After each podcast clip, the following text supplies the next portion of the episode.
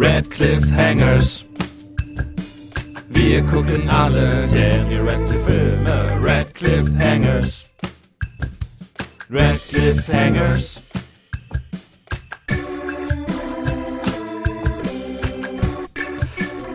Hallo und ein letztes Mal herzlich willkommen zu den Radcliffe Hangers, dem ersten kompletten Podcast über Daniel Radcliffe im Internet. Bis jetzt. Wir haben uns durch die gesamte Filmografie von Daniel Jacob Radcliffe geguckt und heute heißt es Abschied nehmen.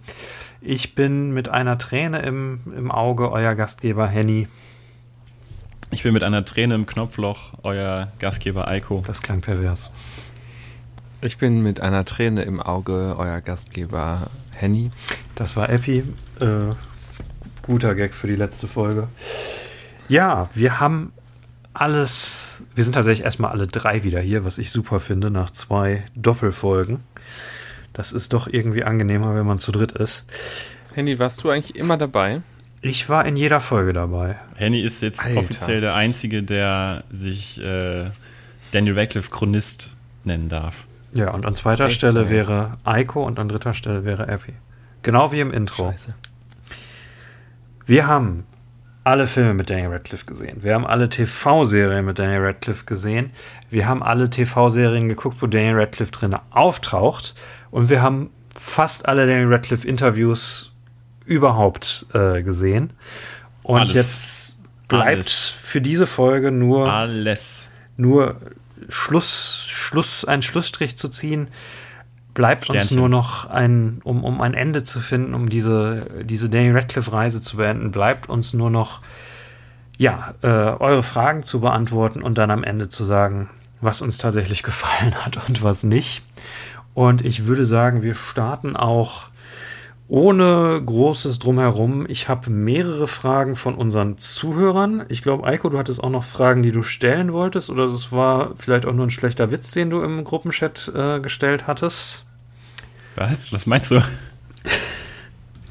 Ja, wir haben tatsächlich mehr gekriegt, als ich gedacht hätte. Und ich würde sagen, wir gehen da einfach durch. Manche wiederholen sich auch. Äh, manche werden wir mit unseren Top 5 am Ende beantworten. Und ja, Sternchen. Sternchen. jetzt. Sternchen. Hä, was? Wir haben vorhin, als du gesagt hast, wir haben alles geguckt, was es gibt, Sternchen gesagt, weil, so. naja, noch macht er ja Filme, noch produziert er Serien oder spielt in Serien mit. Das ist tatsächlich Wir werden zu gegebener Zeit äh, das dann alles nachholen, aber Das- fürs Erste haben wir Eiko, die, Ende du, du, nimmst eine, erreicht. du nimmst eine Frage vorweg. Du nimmst eine Frage vorweg. Sitz. Henny, hast du denn eigentlich die Fragen notiert, die wir uns in der ersten Folge gestellt haben? Richtig, die würde ich sagen, machen wir nach den Zuhörerfragen. Die habe ich hier vorliegen. Und was zur Hölle meinst du mit meiner Frage aus dem Gruppenchat? Wenn du es vergessen hast, finde ich es gar nicht schlimm. Du hast geschrieben, was ist der beste Daniel? Madcliffe, Sadcliffe und Dadcliffe. ah, ja. Ich weiß, sollen wir mit der Frage starten, weil das ist dann tatsächlich. Nee, das, das bewahren wir uns jetzt für ganz bis zum Ende auf. Oh Gott. Okay. Die erste Frage, die uns gestellt wurde. Wenn Dan eine Folge hören könnte, welche würdet ihr für ihn aussuchen? Ja, das ist eine gute Frage. Das ist eine sehr gute Frage. Erstmal danke. Ich, eigentlich, ich danke mich für die Frage und leite an Epi weiter. Man müsste dann ja, also man müsste dann überlegen, mh, was mag eigentlich Daniel Radcliffe gerne? Und der mag ja schon gerne, wenn es ein bisschen eigen ist und ein bisschen freaky. Außerdem mag er auch so, er mag ja Synchronsprechen sehr gerne. Das heißt, vielleicht so ähm, Hörspielcharakter wäre auch was für ihn. Und deswegen würde Mm. ich sagen, die Dschungelfolge. Das ist eine gute Antwort. Mm. Ich hätte Wahl, tatsächlich sagen. gesagt, die, unsere beste Folge inhaltlich und dann hätte ich gesagt, Swiss Army Man hätte ich ihm gerne, gerne Mm. gezeigt.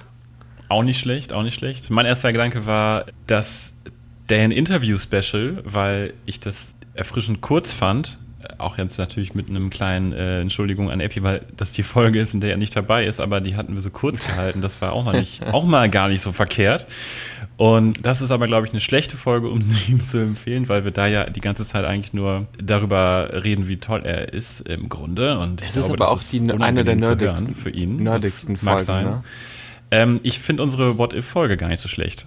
weil wir da ja überprüfen, ob das eine typische Rom-Com ist oder nicht. Ich glaube, die könnte was für ihn sein. Ich glaube, die Interviewfolge wäre die Folge, die am ehesten dafür sorgt, dass er eine einstweilige Verfügung gegen uns erwirkt. Aber naja. Okay, wir haben, wir haben drei Antworten gefunden.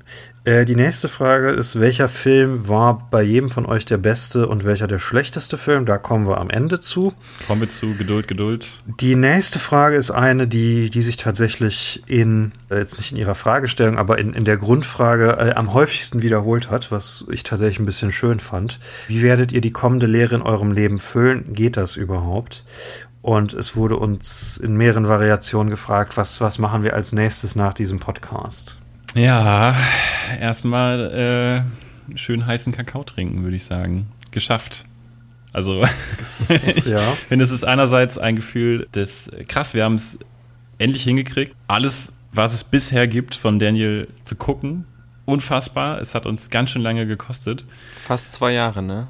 Länger als zwei Jahre tatsächlich. Länger ähm, als zwei Jahre. Wir haben im Mai 2019 Oh, stimmt, fast drei Jahre. Vor ja. Corona angefangen, ja. vor Corona angefangen. Jahre. Hm. Das auf jeden Fall als das eine Gefühl, aber auf der anderen Seite auf jeden Fall auch ähm, ja, eine Lehre wird sich zeigen. Ich denke, das kann schon sein, eure beiden. Wird sich eine Lehre oder eine Lehre? Vertrauten Stimmen zeigen. nicht mehr hören zu dürfen. Alle zwei Wochen.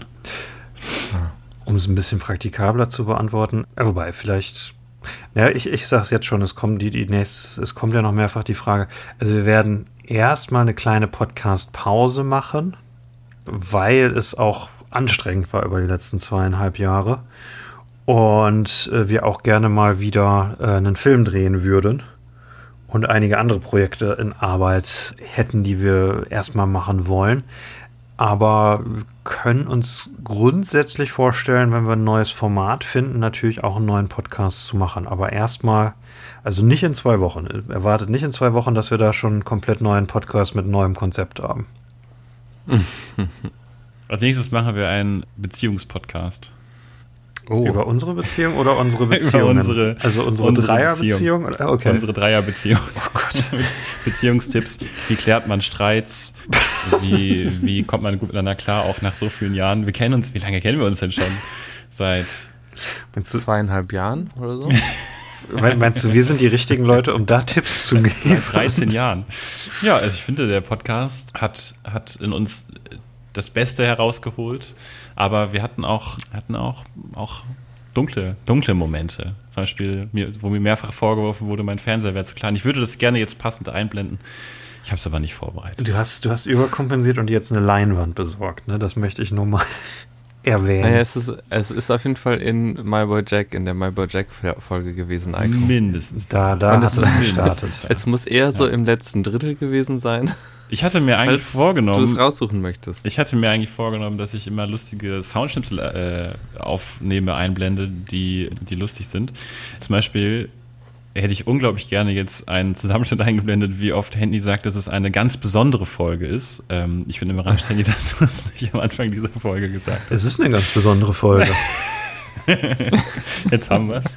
Aber das mache ich erst, wenn wir wirklich ganz am Ende des Podcasts sind, wenn es wirklich gar keine neuen Filme mehr gibt in 50 Jahren, wenn Daniel sagt, das heißt, jetzt ist er auch mal gut, mhm. dann mache ich das. Ja, aber was ist denn, wenn wir vor ihm sterben?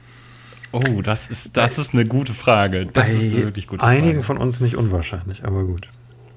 Wir sind ja ungefähr im Alter von Dan. Äh, er ist 32 Jahre alt. Ihr, ihr seid äh, wesentlich älter als ich. Ähm, ihr seid nur Monate ein Jahr sind ihm. 41. Ähm, ich bin zwei Jahre hinter ihm. Das heißt, theoretisch könnten wir tatsächlich vor ihm sterben. Das wäre sehr schade, wenn dieser Podcast auf die Art und Weise endet. Kann ja die Beerdigung ähm, dann aufzeichnen. Bonus-Content ist dann irgendwie aber so. Aber das könnte, das könnte auch was sein, was uns am Leben erhält. wenn wir mit 80 einen Herzinfarkt kriegen, dass wir denken, nein, wir müssen den Podcast noch beenden. Und dann kommt der Wille zu Leben zurück. Und also ich habe ja weil, weil, weil das Reboot von Harry Potter angekündigt wurde, wo er Dumbledore spielt. Oh Gott. Mhm. Unsere Podcasts, das, das, sind schon einige Stunden. Also ich habe gestern mal so ein bisschen in die Harry Potter Folgen reingehört. Und das ist schon ganz schön viel, ne? Was wir da aufgenommen haben. Das sind ja meiner Meinung nach die schlimmsten, aber gut. Ich habe die Harry ähm, Potter Folgen. Es würde jetzt ganz Nee. gut passen. Ich habe ein paar Statistiken dazu. Ja, hau raus. Die willst du ja loswerden. Und zwar, ich habe mir die Mühe gemacht und habe äh, zusammengerechnet, wie viel Content wir von Dan insgesamt konsumiert haben. Und es war ja, Ja. im Grunde alles, was es gibt, äh, was wir konsumiert haben. Ein paar äh, merkwürdige Sachen, die man nicht gucken kann, jetzt mal au- ausgeklammert, wie zum Beispiel Game Changers, Mhm. wovon es leider immer noch keiner von euch auf illegale Weise einen Link zukommen hat lassen. Wir haben insgesamt 68 Stunden an. Filmen und Serien von Daniel geguckt. Plus natürlich noch unzählige Stunden an Interviews oder Artikeln über ihn gelesen oder abgedruckte Interviews gelesen. Das Special sind, fast, Features. Ja. das sind fast drei Tage an Content. Wollt ihr mal raten, wie viel Content wir produziert haben? Wie viel Podcast, Stunden und Minuten? ich hätte jetzt gesagt sechs Tage dann. Ja, es, wir waren auf jeden Fall mal ein bisschen drüber. Äh, wir sind tatsächlich drunter. Wir haben 64 Stunden und 59 Minuten Oh, Podcast-Content okay. produziert. Bis Folge 37, diese Folge jetzt noch nicht eingerechnet. Das heißt also zwei Tage und 17 Stunden. Das sind die Serien, die das so in die Länge ziehen, ne? Wahrscheinlich. Ja, auf jeden Fall. Genau. Ne? Also das längste, was wir geguckt haben zum Beispiel, ist die zweite Staffel von Miracle Workers. Das sind drei Stunden und 20. Und unsere Folge dazu dauert aber, glaube ich, nur eine Stunde 30. Da kommt dann die Disparenz ins Spiel. Interessant ist, eine durchschnittliche Folge von uns dauert eine Stunde 42. Mhm. Aber wir haben es in der zweiten Hälfte unserer Folgen hingekriegt, um eine Viertelstunde kürzer zu sein als in der ersten Hälfte. Also unsere Podcasts sind Schritt für Schritt immer ein bisschen kürzer geworden. Ich habe das Gefühl, das hat den Folgen teilweise auch ganz gut getan. Aber wir sind ja, Ja, auch noch Neulinge ich auch. gewesen, ganz am Anfang. Wir, wir, wir sind effizienter darin geworden, nichts zu sagen, würde ich sagen. Aber gut. Ja, und Monate, die wir gebraucht haben, wir haben 29 Monate gebraucht. Wie gesagt, im Mai 2019 angefangen. Zwei Jahre und fünf Monate. Diese Folge ist ja noch nicht raus. Also vielleicht, äh, bis sie fertig ist, es kann ja immer noch, es kann immer noch was schiefgehen. Dann hau ich es gerade auch noch raus. Unsere kürzeste reguläre Folge ist das Interview-Special. Das dauert Ja. 0 Stunden und 43 Minuten. Und unsere längste Folge, wisst ihr noch, welches unsere längste Folge war? Harry Potter 4, zwei Folgen. Zusammen. Richtig, das hatten wir aufgesplittet auf Folge 6 und 7, Harry Potter und der Feuerkelch. ja, aber was ist denn? Zusammengerechnet 3 Stunden 24. Viel zu lang. Also ungefähr drei, Alter. drei Stunden zu lang. Ich weiß auch nicht, ob ich die nochmal am Stück komplett hören kann. Gott. Da haben wir noch nicht entdeckt, dass man auch schneiden kann. Beziehungsweise, ich meine mich zu erinnern, Handy schneid's raus, wenn es nicht stört. Ich meine mich zu erinnern, ich glaube, ich wollte viel schneiden, ihr wolltet's nicht. Aber wir haben dann hab irgendwann unsere, unsere. Herangehensweise äh, gefunden. Ja. Da haben wir aber auch noch an einem Mikrofon aufgenommen. Das war äh, deswegen wesentlich schwieriger. Und wir waren zu viert. Äh, viel schwieriger zu schneiden. ja. Das stimmt. Ich habe auch das Gefühl, wir haben, wir haben raus. viel gelernt bei, bei diesem Podcast. Was, wenn man sich die, die, ich hoffe, man, man erkennt eine Verbesserung, wenn man die ersten und die späteren Folgen hört. Ja, ich habe vorhin in eine der ersten reingehört und es kommt so ein Moment, da machst du eine Pause und dann niese ich einfach. Hm? Das haben wir nicht rausgeschnitten. Auch, auch super.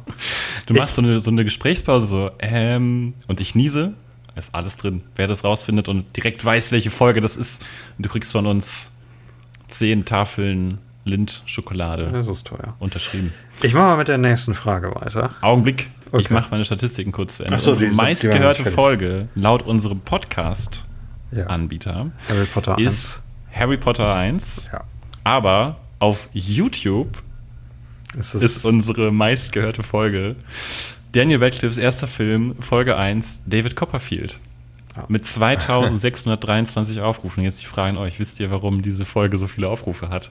Nein. 2000. Ver- Die erste ist- 2623. Oder wahrscheinlich haben es auch viele Leute angeklickt, die gedacht haben, das ist der David Copperfield. Äh, Richtig, richtig, ganz genau. Denn ich war total verwirrt, als ich das gesehen habe und habe geguckt, wie lange die Leute durchschnittlich dran geblieben sind bei dieser Folge auf YouTube. 19 Sekunden. Oh, sehr 19 Sekunden ist auch Sehr ungefähr gut. die Zeit, die man braucht, um zu checken, dass es nicht der Film ist, den wir da hochgeladen haben, sondern eine Podcast-Folge dazu. Aber warum wollen die Ähm, denn David Copperfield gucken? gut. Tja. Ja, wahrscheinlich, weil viele Leute irgendwie sich denken, äh, Daniel Radcliffe, cooler Typ, was hat er vorher gemacht? Aber es gibt auch Leute, die haben es durchaus auch auf YouTube komplett durchgehört. Was mich ehrt, ich finde, einen Podcast auf YouTube komplett zu hören, ohne die Leute zu sehen, die sprechen, ist auch eine Leistung für sich. Insofern, ähm, ja, genau. Vielleicht müssen wir im nächsten Podcast auch Video ähm, machen. Oh Dann Gott. kann man uns die ganze Dann Zeit kann man uns beim. Essen zusehen. Ja, Millionen, so Epi. Nächste Frage. Ich habe es nicht verraten, Handy, aber als du vorhin meintest, Epi, hör auf zu schmatzen, hab ich, war ich das. Ach so. Oh, Ja. das tut mir leid, Epi. Hm. Nächste Frage ist keine Frage, denn die nächste Frage ist der Kommentar, keine Frage, ich fand's cool. Das hat mich gefreut. No, Und die nächste richtige Frage ist, hat sich Hat euer Bild von, geschrieben. nein, hat sich euer Bild von Dan im Laufe des Podcasts eher verbessert, verschlechtert oder ist gleich geblieben? Es hat sich auf jeden Fall vertieft. Es hat mehr Dimensionen bekommen. Ich glaube tatsächlich, ich hoffe, ich widerspreche dieser Aussage später, aber ich glaube, ich habe tatsächlich am Anfang, als wir angefangen haben, gehofft, dass wir noch mehr Sternstunden der Independent-Filme Mhm. erleben werden. Es gab unglaublich viele gute Filme. Ich habe mich auch schwer getan, die Top 5 zusammenzustellen. Aber ich habe ausgehend von dem, was ich schon wusste, was er gemacht hat und dem, wie cool ich ihn fand, mich einfach, oder ich habe auf noch krassere Filme gehofft. Und es waren doch auch ganz schön viele schlechtere Filme dabei. Aber ich, äh, also meine Bewunderung für ihn ist auf jeden Fall ungebrochen und ich finde ihn nach wie vor äh, super cool und freue mich auf jeden Fall auf die nächsten Projekte. Es war wirklich mehr so ein bisschen, man hat so kennengelernt, man hat ja dieses, dieses Idealbild von Indie-Filmen im Kopf, ne, als, als dieses wichtige und tolle Gegenstück zu Studiofilmen. Und wie wir in diesem Podcast festgestellt haben, Indie-Filme sowie Studiofilme haben auch häufig das Problem, dass ein großer Teil von ihnen Probleme hat und, und Qualitätsprobleme hat. Und das sind halt andere Filme als bei Studiofilmen, aber nur weil es ein Indie-Film ist, ist es nicht unbedingt besser. Richtig, ja. Wie sieht's denn bei euch aus? Ich würde nämlich sagen, äh, als Schauspieler finde ich, Daniel Radcliffe hat sich das Bild verbessert. Äh, einfach weil ich ihn von in, in viel mehr Rollen gesehen habe. Okay, stumpf. Äh, in, in, also viel mehr Dimensionen bei ihm gesehen habe, viel mehr gesehen habe, was er alles ausprobiert hat. Ich denke, was er, aber was, was sich verschlechtert hat, ist äh, mein, mein Blick, wie er seine Filme aussucht. Also er sollte doch etwas vielleicht doch etwas wählerischer bei der Filmauswahl sein oder die Kriterien ändern. Hm. Mir geht es auch so ein bisschen so mh, wie Alko, glaube ich. Also auf der einen Seite ähm, habe ich das Gefühl, ja, ich habe viel mehr Facetten von ihm gesehen, viel mehr als Harry Potter halt, so wie ich ihn vorher immer gesehen habe. Ähm, ich habe einen ganz anderen Blick auf dieses, ähm, was ich vorher als so hölzern immer bei ihm empfunden habe, ähm, bekommen. Ich muss aber auch sagen, dass ich halt von den Filmen, die ich kannte, das waren ähm, eher die Filme, die mir danach gut gefallen Mhm. haben. Weswegen wir jetzt wenig geguckt haben, die ich nicht kannte und gut fand. Deswegen, wenn mich jetzt jemand fragt, so, okay, wie ist jetzt so das Fazit, dann würde ich sagen, ja, Daniel Radcliffe ist ein sehr äh, engagierter ähm, Schauspieler, der ähm, Bock auf verrückte Projekte hat, aber nicht so oft einen Treffer landet. Also, Was, was meinst du mit dem Hölzern, was du da für einen anderen Blick für gekriegt hast? Na, dieses hölzerne Schauspiel, was eventuell auch mit dieser, ähm, wie heißt das nochmal? Oh. Ach, Du, sag- du sagst es doch immer. Kommt immer wieder drauf zurück. Diese Ähm, Körperunfähigkeit. Keine Ahnung. Dyspraxie. so, ja, Dyspraxie. Ja. äh, ja, dass es damit vermutlich zusammenhängt. Also dieses, für mich wirkte das immer sehr hölzern und sehr ähm, In, in welchen Ja. Filmen? Nicht fließend. Eigentlich in allen äh, in allen Potter-Filmen. Also das Potter-Schauspiel. Ja, okay, ja.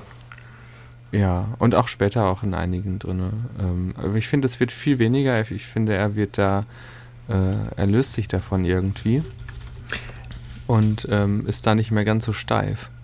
Da kommen wir vielleicht bei einer kommenden Frage zu, aber äh, ich habe auch einen ähnlichen Eindruck, also von seiner Schauspielentwicklung. Ja, also ich finde, er löst sich ähm, von Harry Potter auf jeden Fall. Das Ding mit diesen Fragen ist, wir beantworten quasi jetzt schon die späteren Fragen, aber wir können es ja gleich nochmal äh, im Detail beantworten. Die, Okay, nächste, weiter geht's. die nächste Frage ist, werdet ihr den Pod äh, Podcast fortsetzen, sobald Dan in einem neuen Film zu sehen ist? Da haben wir eben vorm Podcast schon drüber gesprochen und ich glaube, die Antwort ist ja. Ja, auf jeden Ja, Fall. Wir machen dann immer eine neue Fall. Folge. Einmal, immer, also wenn er einen neuen Film rausbringt, dann fangen wir von vorne an. All- Alle Filme nochmal. Alles nochmal. Eiko kann das gerne machen, ich mache dann nur den neuen. Also ich bin dann nur in der neuen Folge dabei.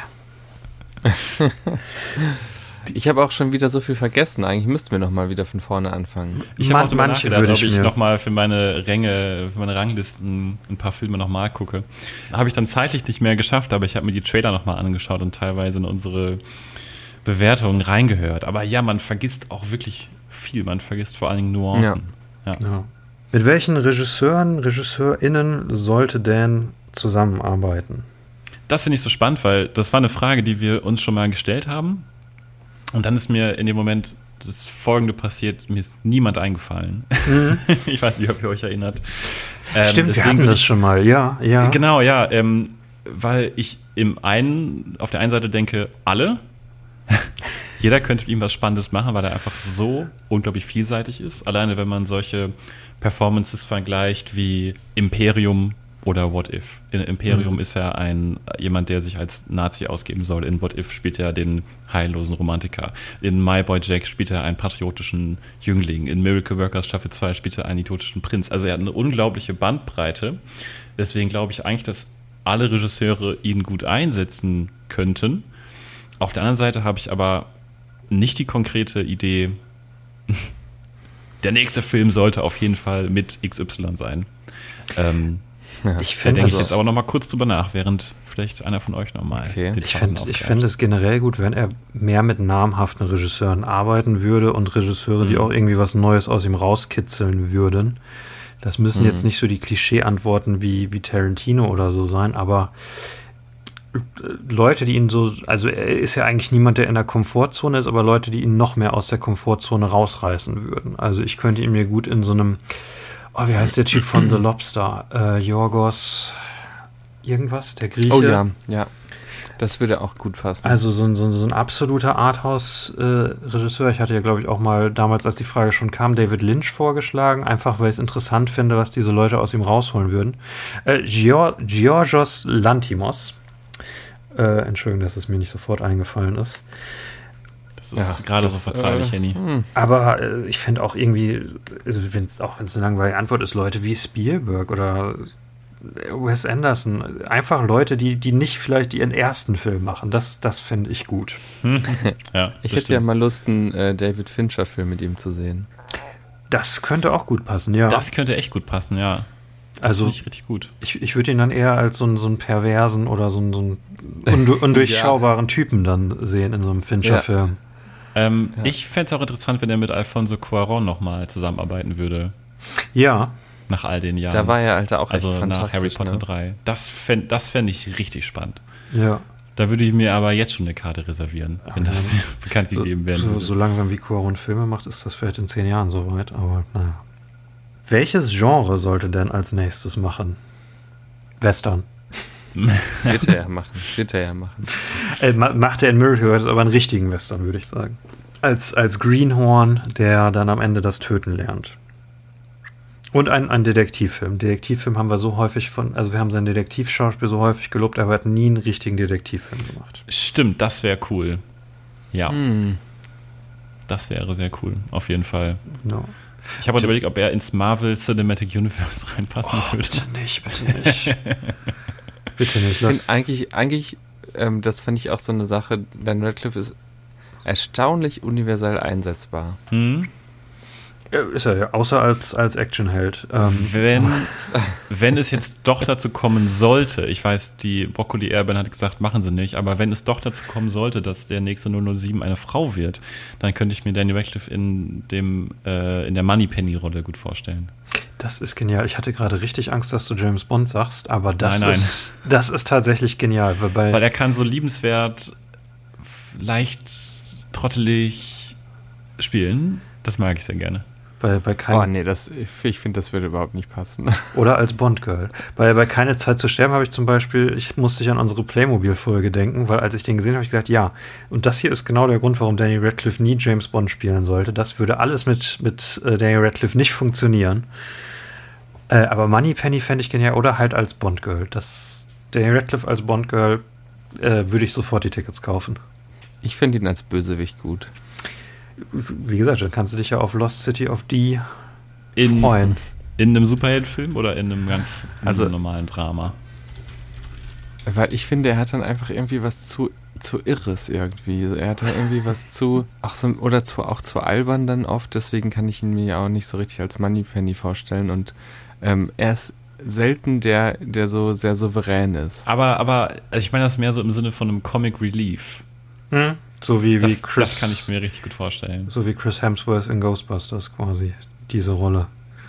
Aber die Rolle, also das passt nicht zu Moneypenny, das würde zu Q passen, aber nicht zu Moneypenny. Ah, Cube wäre auch interessant. Ja, also die diverse Nebenrollen in James Bond könnte ich mir auf jeden Fall vorstellen. Und als Schurke finde ich, was Epi gesagt hat, das ist so ungenutzt bei ihm, das sollte er auch ein paar Mal mehr probieren, als er es bisher gemacht hat. Das wird, glaube ich, auch ganz gut ankommen, ne? Also so, oh, so haben wir die noch nie gesehen. Das würde vielleicht auch gut zur nächsten Frage passen, weil das ist, was wünscht ihr euch für Dans Karriere? Und genau so einen Move würde ich mir eigentlich wünschen, dass er, dass er nochmal so eine Durchbruchrolle hat, dass er nochmal so eine Rolle hat. Ja, ja. Nicht nur wie Swiss Army Man, die dann auf Festivals gesehen hat, sondern dass er dann irgendwie entweder eine groß, gute Schurkenrolle oder so oder eine gute Komödie, könnte ich mir vorstellen, wo die Leute halt Ja. dann, die halt all das nicht gesehen haben, was wir gesehen haben, dann sagen, oh, so habe ich Daniel Radcliffe noch nie gesehen, er ist ja genial in Comedy, er ist ja ein genialer Schurke. Das, das, ja. Ja, das, das stimmt, das würde ich mir auch wirklich wünschen und das, ähm, also das hoffe ich wirklich für ihn, dass das nochmal passiert und dass vielleicht sogar irgendwann Leute sagen werden, oh, dieser eine geile Film mit äh, Daniel Radcliffe, kennst du den? Der hat frü früher übrigens in so einer Jugendserie mitgespielt. Das wäre geil, ja. Wenn, wenn das passieren würde, da, ja, wenn nicht nur Harry Potter sein Erbe ist. Ja. Meine Hoffnung ist ja wirklich auf Lost City of D, dass das, äh, dass das gut wird, dass das eine Komödie ist, die Leute gucken. Da ist Channing Tatum bei, da ist Brad Pitt bei. Das, Ich habe übrigens den äh, Lost City of Z neulich geguckt. ja, und? Sehr langweilig, viel zu lang. Der ist unglaublich gut. Ich liebe diesen Film. Ich, ich wusste, dass Was? du ihn, dass du ihn nicht magst, aber äh, das hätte ich auch ist vorher so sagen können. Der Ja, das ist der aufgeteilt in- Punkt. Kann du mir kurz helfen, was das für ein Film ist? Also es ist eine, es ist eine, ähm, ein, Biogra ein biografischer Film über einen Typen, der immer wieder in äh, den Amazonas äh, Dschungel fährt und da irgendwelche Sachen und äh, sucht. Der sucht eine Stadt. Der ist besessen davon, dass da damals irgendwie so eine Ho- Hochzivilisation gab im Dschungel, die ähm, will er finden und beweisen, dass nicht nur im, im Westen quasi Ja, ähm, das, das, Zivilisation gab, sondern auch da im Dschungel. Ja. Und es ist einer der ersten Filme der, der Patterson Source Ja. Patterson. Äh, das ist mit Robert Pattinson spielt ein, spielt die zweite Hauptrolle, so einen, so einen bärtigen äh, Entdecker. Charlie so, Hunnam. so ein Revolverhelden so ein bisschen. ja, Also Charlie, er ist, ja, er ist so der, er ist der Schütze. Ähm, ja. Ja, und Charlie Hunnam ist die, die Hauptfigur äh, und es ist unglaublich gut, was man, also es ist seine beste Performance und Tom Holland spielt seinen Sohn, also bevor er Spider-Man gespielt hat. Es könnte tatsächlich Tom Hollands bester Film sein. Äh, Robert Pattinson ist auch großartig. ist wahnsinnig gut in diesem Film. ja, Und Das- es ist so ein bisschen, alles sehr cool. ein bisschen Heart of Darkness mäßig, Ja. aber auch so ein bisschen abstrakt. Also der Regisseur hat danach dann Ad Astra gemacht, das ist Heart of Darkness im Weltraum, der macht irgendwie Mhm. immer Heart of Darkness. Mhm. Äh, ah, toll, toller Film. Äh, Aber er ist halt wirklich lang und die Beziehung zwischen ihm und seiner Frau ist total unglaubwürdig und merkwürdig. Also, es, es ist kein Epi-Film, es ist ein Henny-Film. ja, und dann nehmen sie da halt auch so einen Typen mit und der ist halt irgendwie so, ähm, so ein Adeliger und der nervt einfach nur. Also, ja, Ja, ich fand den sehr, sehr langweilig. fünf Sterne. Äh, wer Gut, liebt dass wir drüber Dan, geredet haben. Wer liebt Dan am meisten? Hoffentlich seine. Freundin und seine Mutter. Wir wünschen ihm auch das. alles Gute. Ich, auch ich weiß nicht, ob die ihn so sehr lieben wie wir. Also, Oh, wie geil ist bitte diese Rap-Performance? Ich habe mir das erstmal angeguckt nach, äh, nach eurer Oh, Folge. ja, die ist gut. Also, Die ist echt Wahnsinn. gut. ich, Ähm, gute ja. Frage. Wie sehr liebt ihr Daniel Radcliffe? Ich, ich würde sagen, Eiko liebt ihn am meisten. Eiko ist immer am verliebtesten in ihn.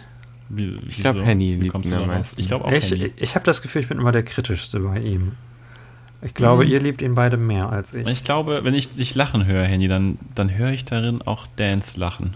habe ich auch das Gefühl, weil ich bin immer super so kritisch und sage immer, ah, den Film finde ich kacke. Mhm. Und du siehst da immer noch sowas drin. Ja, ich versuche in allem was zu sehen. Aber ich würde sagen, Eiko ist, wenn, immer wenn wir sein Schauspiel kritisiert haben, Eiko fand das immer gut. Eiko. Aber ich glaube, so das hängt nicht daran, liegt nicht daran, dass ich irgendwie ähm, ihn mehr mag oder sowas. Ich glaube, das liegt einfach generell daran, dass ich vielleicht ein bisschen wohlwollender bin was die Bewertung solcher Sachen anbelangt. Es, es, kann auch einfach sein, weil du ein besserer Mensch bist. ich weiß noch, wir haben damals heute, ja. damals äh, einen Hobbit-Podcast aufgenommen in Hennys Kinderzimmer. Und da war Christoph noch dabei. Und ihr habt alle drei kurz gesagt, was ihr davon haltet von dem Film. Und ihr wart alles so richtig schlecht, einfach mhm. scheiße, ah, nicht gut, da hätte ich viel mehr erwartet. Und dann kam ich als Vierter und war so, äh, scheiße, irgendwie, hm, ist ja auch doof, wenn jetzt alle ihn schlecht finden. Dann habe ich gesagt, ja, ich, ich finde ihn ganz okay.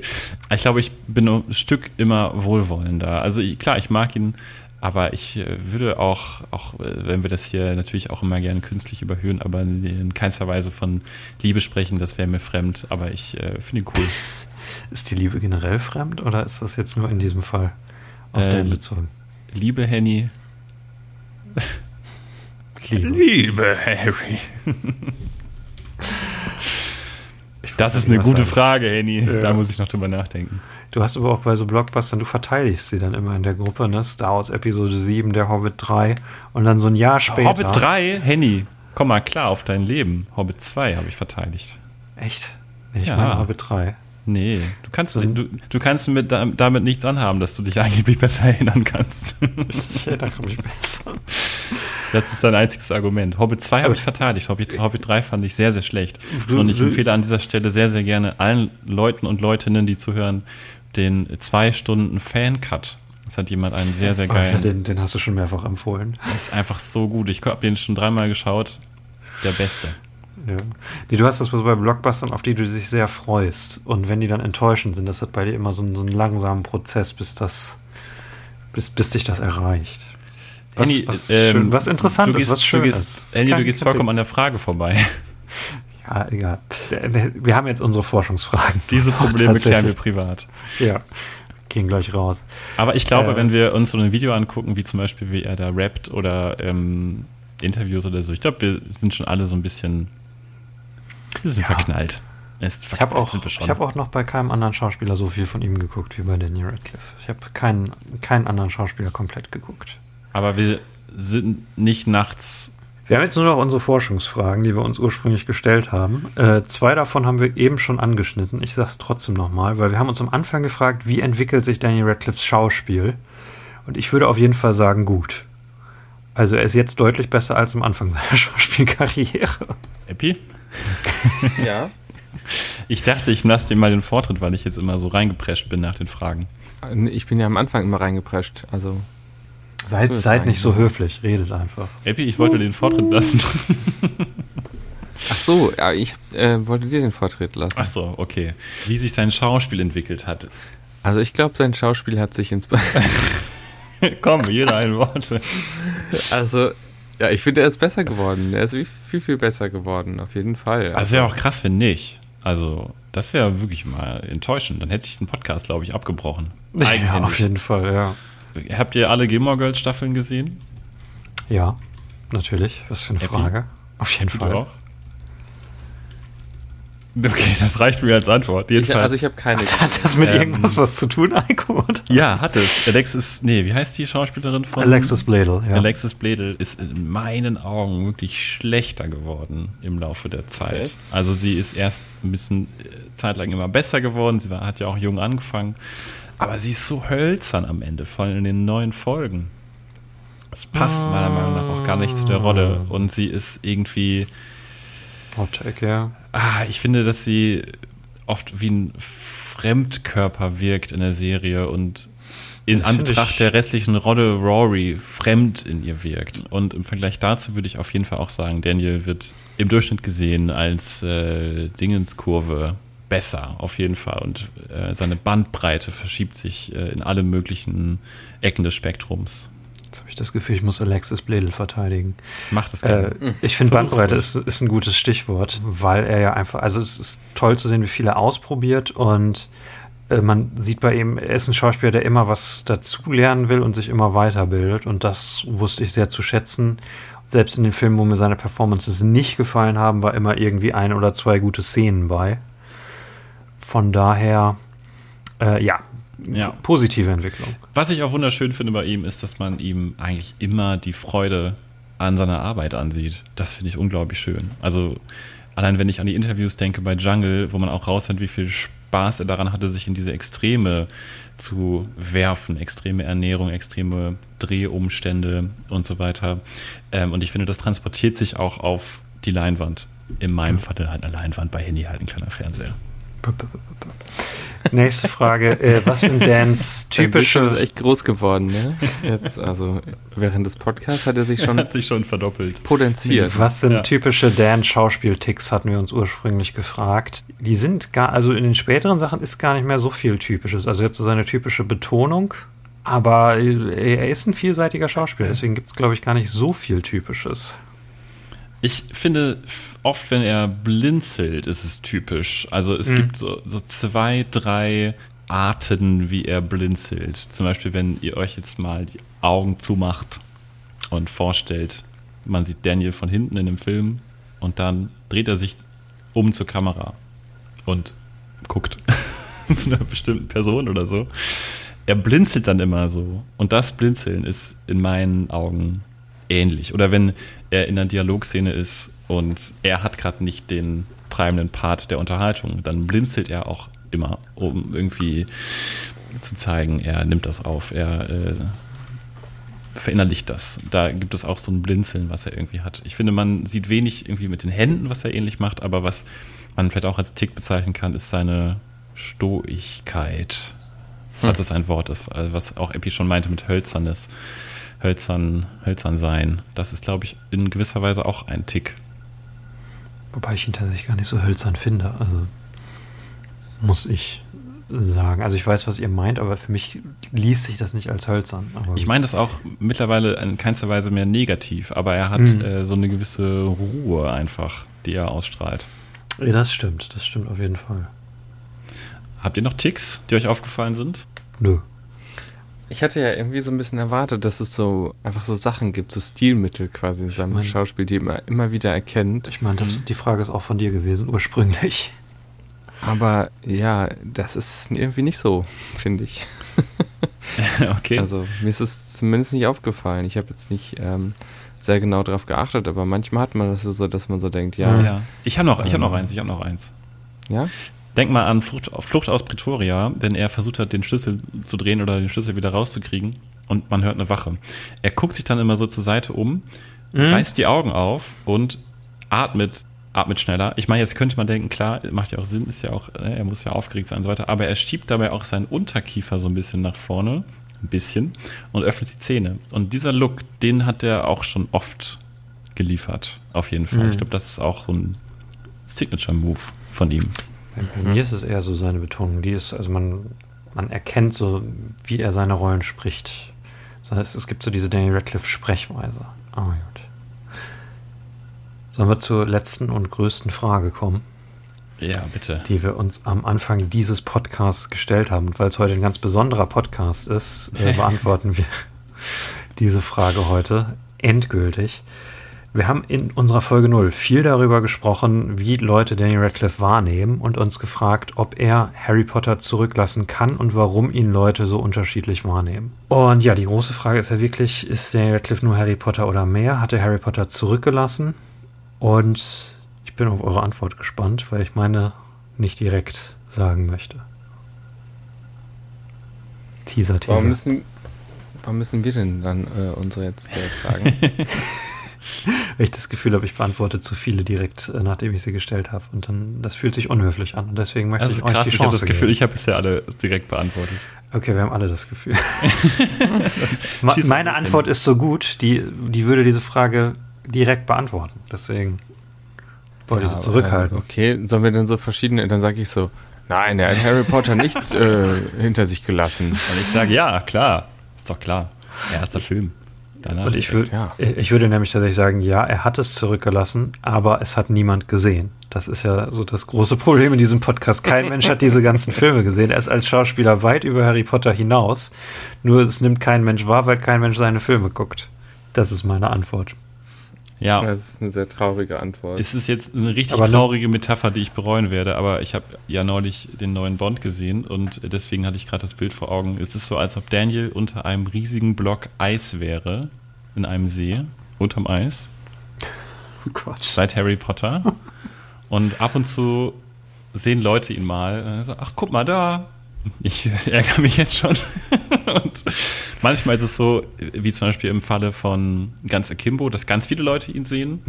Und ähm, er hat irgendwie, es ist irgendwie die größte Stelle im Eis, die, durch die man gut durchgucken kann. Er ist für alle sichtbar, aber dann irgendwie klappt es nicht ganz. Sehr schlechte Metapher. Meine schlechteste bisher. Aber er kratzt ab und zu halt daran, doch wieder von vielen Leuten gesehen zu werden. Er hat ja durchaus Filme, die dieses Potenzial hatten oder die sich anschickten, sowas ähnliches sein zu können ähm, oder so gut sein zu können. Swiss Army Man, Horns äh, fallen mir da ein oder eben auch ganze Kimbo und irgendwas passte am Ende aber auch nicht. Ja. Der Schauspieler von Barney Stinson, wie heißt der nochmal? Neil, äh, Patrick Harris. Ja, das äh, der hat mal gesagt, es ist im, im Schauspiel so wie beim Wellenreiten. Es kommen halt ganz viele Wellen und diese Wellen sind so mehr oder weniger, kann man sich metaphorisch erklären, wie Filmangebote. Und du kriegst halt einfach nicht alle Wellen. Aber ab und zu kriegst du eine Welle und dann passt halt alles. Dann ist es genau die richtige Rolle für dich und es, ist, es kommt alles zusammen und es kommt auch bei der Produktion alles zusammen und dann kann diese Welle erfolgreich äh, geritten werden.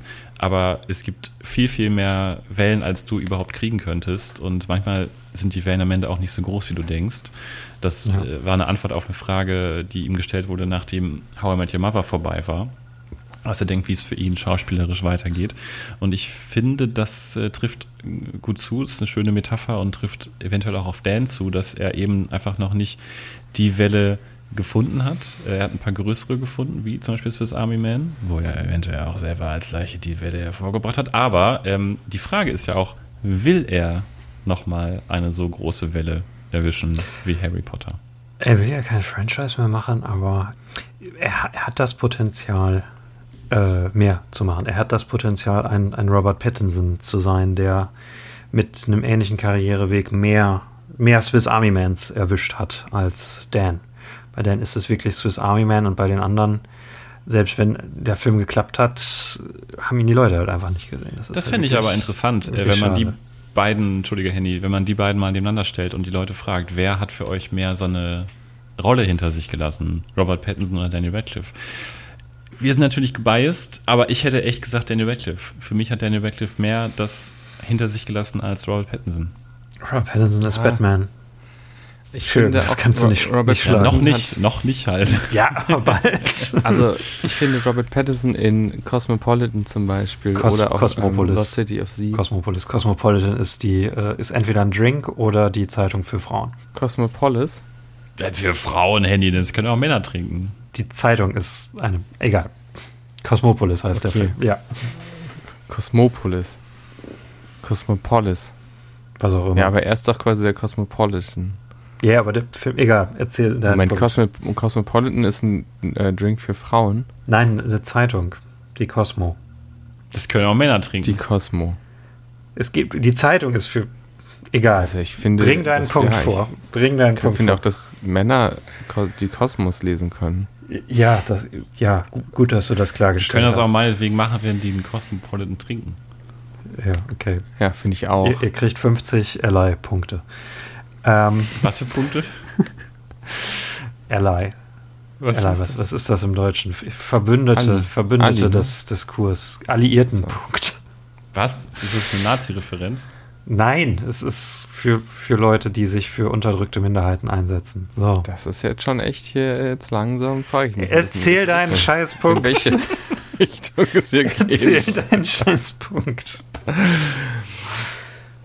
Ich finde, also wenn wir einen Robert Pattinson Podcast gemacht hätten, hätten wir erstens mehr bessere, also bessere Filme geguckt, die wesentlich interessanter. Ich meine, da wäre Tenet dabei gewesen, Der Leuchtturm, The King. Good time. Äh, das sind einfach alles geile ähm, Sachen. Von daher würde ich da jetzt sagen, Robert Pattinson hat es irgendwie noch besser hingekriegt, finde ich. Ja. Ja, und das sind Filme, die auch Leute gesehen haben. Ne? Also Tenet haben mehr Leute gesehen als die letzten zehn Daniel Radcliffe-Filme zusammen. Ist aber auch interessant, ich mache jetzt einfach mal den IMDb-Vergleich. Wenn man bei IMDb bei Robert Pattinson schaut, es gibt auch immer diese Reihe an vier Filmen, wo drüber steht, bekannt für. Mhm. Und bei Robert Pattinson ist das einmal Twilight 1, Twilight 2 und Twilight 3 und Remember Me. Okay, und das ist, das ist hart. dabei. Ich mache es jetzt für Daniel Radcliffe. Bekannt für Harry Potter 7.1, Harry Potter 7.2, Harry Potter 5 und Swiss Army Man. Ausgeglichen, würde ich sagen. Ausgeglichen. Bei Remember Me natürlich hart. Okay, kommen wir zum Höhepunkt der Folge. Die, also ich würde sagen, wir machen erst die besten Filme, dann die schlechtesten Filme und dann die beste Performance. Dann ist das Schlechte so. ich erst die schlechtesten machen, dann die besten? Können wir auch machen. Ich würde gerne- Filme, Ich würde gerne eine Ja. Regel einführen, dass wenn wir einen Film auf dem Platz haben und wer anders ähm, hat diesen Film später in einer seiner Listen, dass wir dann sagen, dass wir dann erst drüber reden. können wir äh, machen. Das wird ein bisschen kompliziert bei drei Leuten, aber ich glaube, das macht. Oder wir, wir, reden, wir, wir reden erst drüber. Das ist doch einfacher. Das ist doch viel einfacher, Eiko. Nee, lass uns das bitte so machen. Ich habe das äh, schon mehrfach äh, Okay. in Podcasts genauso gehört und ich finde, das macht am meisten Sinn dann. Okay. Es Das- kann ja auch sein, es kann ja auch, also wenn ich jetzt zum Beispiel sage, in meiner Top 5 der besten Filme auf Platz 5 ist äh, Lost in London zum Beispiel. Und einer Und dann von, sage ich das beim und Platz einer, und einer von euch hat den auch in einer seiner Listen und sagt ja einfach, habe ich auch. Dann sprechen Mhm. wir dann zu gegebener Zeit drüber. Nämlich Okay. dann halt später. Aber warum erst. nicht als, wenn du jetzt sagst, das ist für mich der schlechteste Film? Nee, das war jetzt Platz 5 der besten in meinem Beispiel. Eiko, das Der ist Beste. total verwirrend. Nein, das Ich ist, klar nein, da draußen. das ist nicht verwirrend. Okay. Ja, aber es verwirrt mich, dann ist es doch verwirrend, oder nicht? Also ich würde einfach immer sofort drüber sprechen, oder? Ja, dann müsst ihr aber auch, dann müssen aber die anderen auch sagen, auf welchen Plätzen. Müssen sie nicht. Sie können ja sagen, das kommt bei mir auch noch und dann haben wir schon drüber gesprochen. Ich würde sagen, wir, wir machen einfach jetzt diese Listen und dann gucken wir, wie es natürlich organisch passiert. Ja, ja, ja, ja, ja. Ich merke das schon. Das ist das neue. Das ist- ähm, wir gucken dann nachher, was wir nehmen. Schlechteste Filme, Platz 5.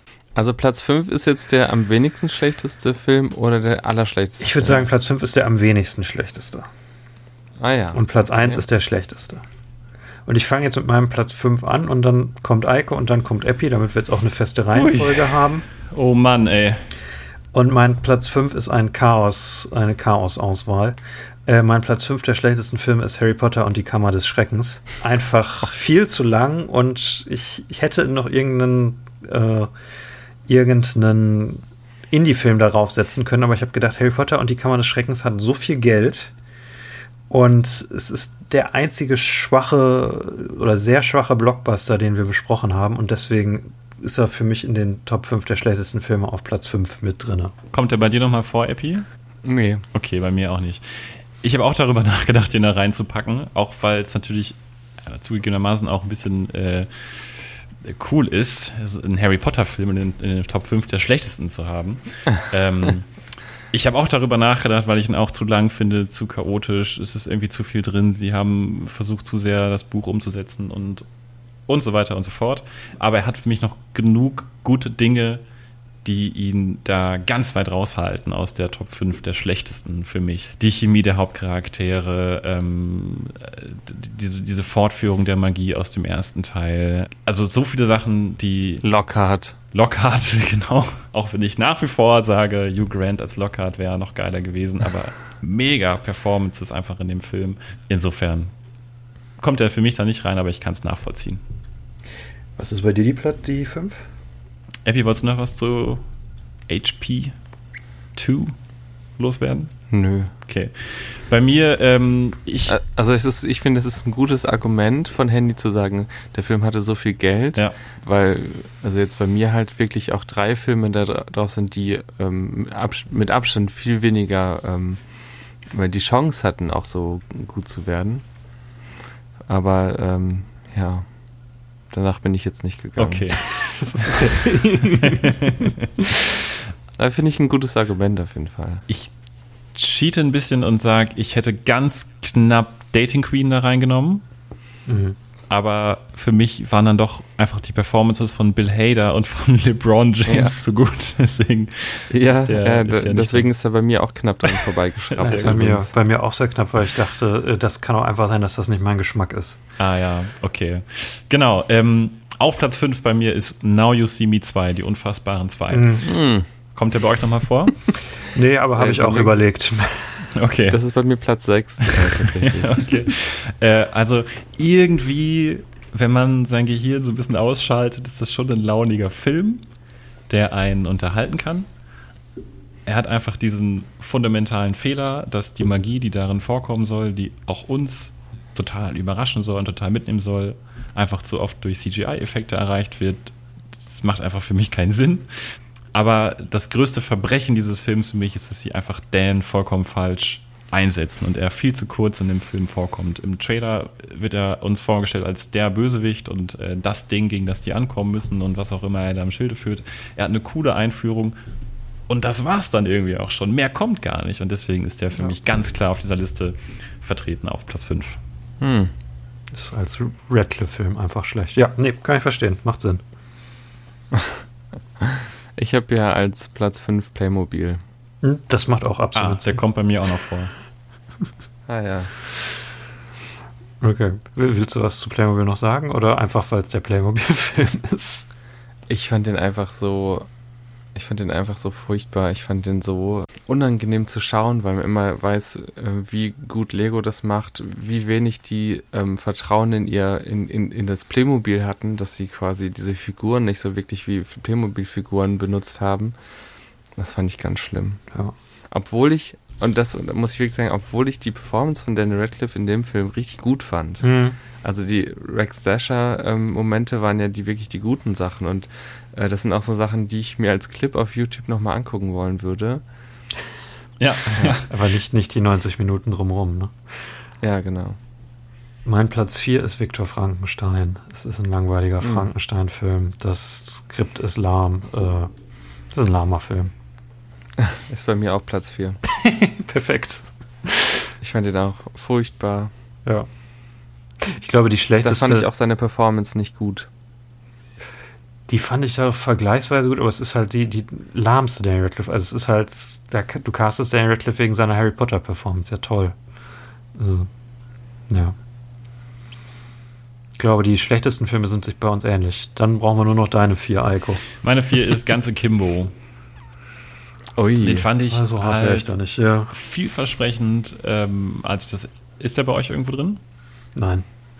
Ähm, ich fand den vielversprechend, als ich die Plakate gesehen habe, als ich die Prämisse gelesen habe, habe mich richtig drauf gefreut, den zu gucken und war auf ganzer Linie enttäuscht. Also ich weiß, es gibt Leute, die mögen den, aber ich glaube, bei mir ist es auch so ein Erwartungsding gewesen. Ne? Wie gesagt, sehr hohe Erwartungen, sehr drauf gefreut und ähm, ja, ähnlich wie Platz 5 hatte der für mich eben auch diesen Fundament, so einen fundamentalen Fehler einfach in seinem Grundkonstrukt und das war in dem Fall eben, dass äh, die Leute, die sich dieses Schism anschauen, als ähm, ja, irgendwie, ich will jetzt nicht sagen notgeil, aber doch notgeile Verlierer äh, dargestellt wurden, aber letztendlich der Film selber zu Schism wird und für mich da einfach so ein Dilemma drin steckt, wie soll ich mich dann als Zuschauer fühlen? Ich finde das ja auch nicht geil.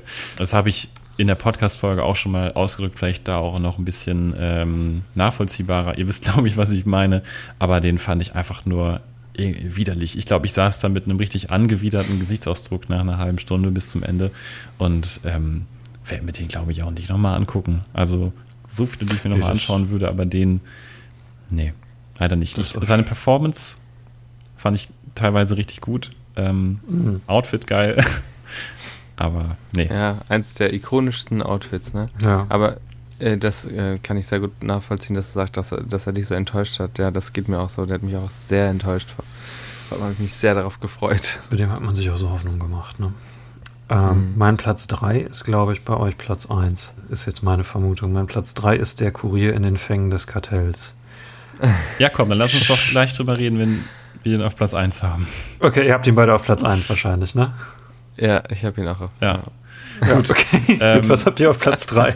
Bei mir ist Platz 3 Playmobil, dann sage ich auch noch kurz was dazu. Ich habe mir den Trailer nochmal angeschaut und im Trailer hat man echt das Gefühl, das ist ein Rex Dasher-Film. In dem einen Trailer, ja. Ja, ich, ja echt, man denkt echt, das ist geil, ey, Playmobil, super, James Bond Mhm. und so weiter. Und er, er betont die Sachen auch so geil. Ihr habt das in der letzten Folge gesagt, dass äh, Daniel Radcliffe so ein guter Synchronsprecher ist. Es ist so gut, wie er diesen Satz sagt. I'm almost 100% sure. Also richtig, richtig gut. Den sollten wir vielleicht mal einblenden. Ich habe noch gedacht, das hätten wir Ah. beim letzten Mal auch schon Ja, machen sollen. sehr, sehr Machen gerne. wir das hier. Ähm, I'm 100% almost sure. mega. Äh, und Ja, Leider ist der Film ja alles andere als das. Also Daniel Radcliffe kommt irgendwie, ich glaube, zehn Minuten darin vor, maximal. Ähm, die Grundprämisse des Films ist langweilig. Es kommen langweilige Wikinger drin vor. Playmobil-Figuren sind, wir sagen es jetzt mal komplett höl- negativ, sind hölzern. Die Figuren sind einem nicht wirklich sympathisch. Man hat nicht wirklich irgendwie das Gefühl, man will, dass, den, dass die Figuren irgendwie am Ende gewinnen. Keine Ahnung. Wenn es den Lego-Film nicht gegeben richtigen zentralen Fil äh, ja, wenn es den Lego-Film nicht gegeben hätte, dann sehr gerne. Aber der war nun eben da als Messstab und ähm, ja, Playmobil-Film einfach leider einfach überhaupt nicht gut. Einziger Lichtblick, Mhm. Rex Dasher, großer Lichtblick. Epi. Ja. Äh, bei mir ist das Imperium. Ja, der ist bei mir Ah. auf Platz 1. Okay. Ja. Kannst aber gerne schon was zu sagen. Das, Ja, ich fand den, ah, ich fand den irgendwie so unangenehm ambitioniert. Man hat das Gefühl, es soll eine Dokumentation über die gesamte äh, rechte Szene in Amerika sein. Da hat er sich dann total drinne verloren und hatte, dem fehlte total der Fokus. Die einzelnen Gruppen kamen rüber wie so, ja, wie so, ein bisschen wie so, wie so Klischees oder, oder Mhm. ja. Und ähm, ja. ja, zu, und fokussiert dann auch das Problem, dass der aus der, dass der so in die heutige Zeit reingerückt wurde. Man hatte das Gefühl, aber das passt alles gar nicht und es hätte, ähm, wie das Buch auch, eher in den, was war das, 80er oder so spielen Ach, sollen. 80ern, glaube ich, ja. Ja. Das hätte dem Ganzen sehr viel, ähm, hätte dem sehr gut getan, den nicht in den aktuellen Kontext, äh, Kontext äh, zu versetzen. Es ist ja oft so, dass ein, ein Film ruhig auch im Mittelalter spielen kann und ganz klar erkannt wird, dass es irgendwie jetzt eine Anspielung ähm, an, an aktuelle Probleme oder so. Also von daher hätten sie das einfach machen sollen. Ja. Nee, der ist mies. Ich finde den auch, ich finde auch einfach so unglaublich unangenehm anzugucken, weil er so amateurhaft und platt gefilmt ist. Also das Mhm. ist der, der einfach wirklich am meisten Arbeit war zu gucken für mich. Deswegen ist er bei mir auf Platz 1. Also ganz so schlimm fand ich ihn nicht, aber es war für mich nicht mehr als ein guter Fernsehfilm. Oder okayer Ja. Fernsehfilm. Ja, das ist noch hochgegriffen. Bei mir ist auf Platz 2 äh, tatsächlich December Boys. Das ist einer der Filme, wo, wo nix für mich funktioniert hat, wo ich auch Daniel Radcliffe's Performance immer noch seine Schwächste finde. Und ja, es ist ein Film, der viel will, aber die ganzen Einzelteile funktionieren nicht wirklich. Und ja, werde ich nicht wieder Oh, gucken. krass. Habe ich, hab ich schon weggegeben, die DVD. Der ist bei mir tatsächlich auf Platz 11. Der schlechtesten? Ja, also von schlecht, also vom schlechtesten zum besten hin ist es auf Platz 11. Ah, okay. Ah, okay. Also da schlechter fand ich noch Ganz Akimbo, My Boy Jack und so. Ja. Was ist bei euch Platz 2? Ähm, ganz kurz noch zu December Boys. Ich mochte den damals, aber ich war mir jetzt nicht mehr sicher in der Rückschau, was genau ich daran so gut fand. Ich müsste eventuell noch mal reinhören oder reingucken. Habe ich bei mir nicht drauf. Ich fand dieses, oh, Entschuldigung. Ich fand ja diese Szenen einfach mit ihm und, und dem Girl ähm, fand ich einfach richtig gut. Das hat mir einfach so gut gefallen ähm, von der Atmosphäre her, dass ich den nicht in die Top 5 der schlechtesten reinnehmen konnte. das ist sehr was ist bei euch von die- dir. Was ist bei euch die 2? Ich bin gespannt. Bei mir ist es Frankenstein. Ja. ja. Habt ihr Hm, den auch noch irgendwo? Die hatten wir ja schon eben. Ja, ich hatte den auf 4. Wir hatten, den beide, wir hatten den beide auf. Oh, Epi, wir sind ja echt. 3 und 1 ist bei uns vertauscht, aber wir haben ja fast die gleiche Top. Ja, Drei aber jetzt kommt ein Film, da bin ich mal gespannt. Also ich habe auf Platz 2 David Copperfield. Oh! Das ist krass. Das Ja. ist krass, ja. Weil ich, also ich konnte nichts anfangen damit, mit der ganzen Story. Ich fand den total absurd und habe mich die ganze Zeit gefragt, warum, also was ist das für ein komischer Film einfach, so komischer Humor. Äh, ich, diese, äh, wo Maggie Smith den Esel von ihrem Grundstück vertreibt und solche Sachen. Einfach komisch. Ja, und ja, ich mag auch dieses, diesen, dieses britische Fernseh, ähm, diesen Fernsehlook auch überhaupt nicht. Also. Ja, nee, verstehe ich. Verstehe ich. Es ist eine Literaturverfilmung, die, der man ansieht, dass es eine Literaturverfilmung ist. Ja. Ja. Eiko? Äh, Aber diese Eselszene, ne? Die ist geil. Die Die ist so gut. Der Esel. Ja. Äh, Eiko, was ist deine zwei? Frankenstein.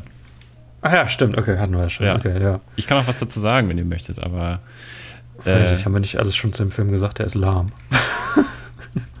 Und, ja, ich kann es auch nicht sagend. Ähm, es hatte für mich nicht irgendwie eine packende Prämisse. Und ich finde, das ist einer der Filme, wo man das Gefühl hat, der, der Film hält sehr viel von sich selbst. Er will so große Ideen aufgreifen von Leben und Tod Mhm. und Leben erschaffen und so weiter, ähm, über den Tod hinaus leben und all diese Sachen. Und er verliert sich selbst in dieser, in diesen, in diesen großen Themen total und, und, und fällt halt flach, komplett. Das ist ein, ein Michael Bay-Film, der denkt, er ist ein David Fincher-Film. Ich weiß nicht, ob das Sinn macht, aber nein, ich, ich weiß, was du meinst. Äh, meine keine Eins- Light Leaks. Meine Eins ist Imperium, ich habe auch schon gesagt, warum. Das kann ich mir nicht angucken. Und ihr habt beide jetzt den Kurier, ne? Ja. Genau. Warum? Ich habe, ähm, ja, ach, er ist einfach so. Ich habe mir aufgeschrieben, ein Plot wie ein Pinballspiel. Mhm. Es passiert immer das Gleiche. Er ist die ganze Zeit im Flugzeug. ähm, es wird ab und zu mal so eine Kugel reingeschossen ins Pinballspiel, wie ein Anruf seiner Freundin, ein Anruf von seinem einen Auftraggeber, ein Anruf von dem anderen Auftraggeber. Aber es, äh, man hat nie das Gefühl, man spürt die Stakes, also man spürt nie, ich meine keine Steaks aus Fleisch, ich meine Steaks mit A, also man spürt nie das Risiko, was dahinter steckt. Man kann nicht mit äh, fiebern mit ihm, weil alles so äh, so ähm, 2D-ich gemacht ist. Man, man, man, man kann, man taucht nicht in Mhm. diesen Film ein, aus verschiedensten Gründen. Wir haben ja damals im Podcast den Film verglichen mit ähm, Handy. Lock. Weiß es sofort? Lock, genau. Ähm, der im Auto stattfindet und einen ähnlichen Plot hat oder beziehungsweise eine, eine ähnliche Prämisse. Und dieser Film ist einfach so lahm im Vergleich. Äh, Daniel kann im Prinzip keine eigenen Entscheidungen treffen im Flugzeug und bis er eine Entscheidung treffen kann, vergehen halt irgendwie 80 Minuten. Und das ist das langweiligste aller Zeiten. Insofern ist er äh, verdientermaßen in all unseren Top 5 vertreten. Und Dan ist einfach völlig fehlgecastet in dem Film. Ich weiß noch, dass ich damals, ich habe den ja auch mit meiner WG geguckt und es war einfach, es war so schlimm, den, diesen Film anzugucken.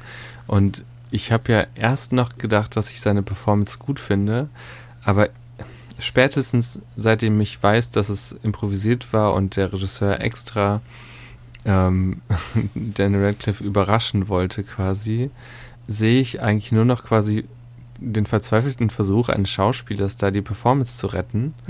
Und es ist unangenehm anzuschauen, weil man einfach denkt, so funktioniert es einfach. So, es funktioniert einfach nicht. Und es ist ein furchtbar langweiliger Film, ein furchtbar äh, trister Film mit mer einem merkwürdigen Ende irgendwie. Und Oh ähm, Gott, ja, das Ende, ja. Ja. Hätte ich vergessen, verdrängt. ja. Also, ja, den fand ich, das war für, wie du bei Imperium sagtest, also das, wir hatten Filme dabei, das war einfach Arbeit, das zu gucken. Ja. Ähm, und für mich war äh, The Simpsons war für mich Arbeit und der Kurier war für mich Arbeit. Ich hatte Ja. bei The Simpsons tatsächlich überlegt, das reinzunehmen, aber es ist technisch gesehen nicht wirklich ein Film und äh, Ja, dann hätte ich, Ich hab's dann hätte ich drin. tatsächlich Young Doctor's Notebook über der Kurier Oh, habt ihr gesetzt.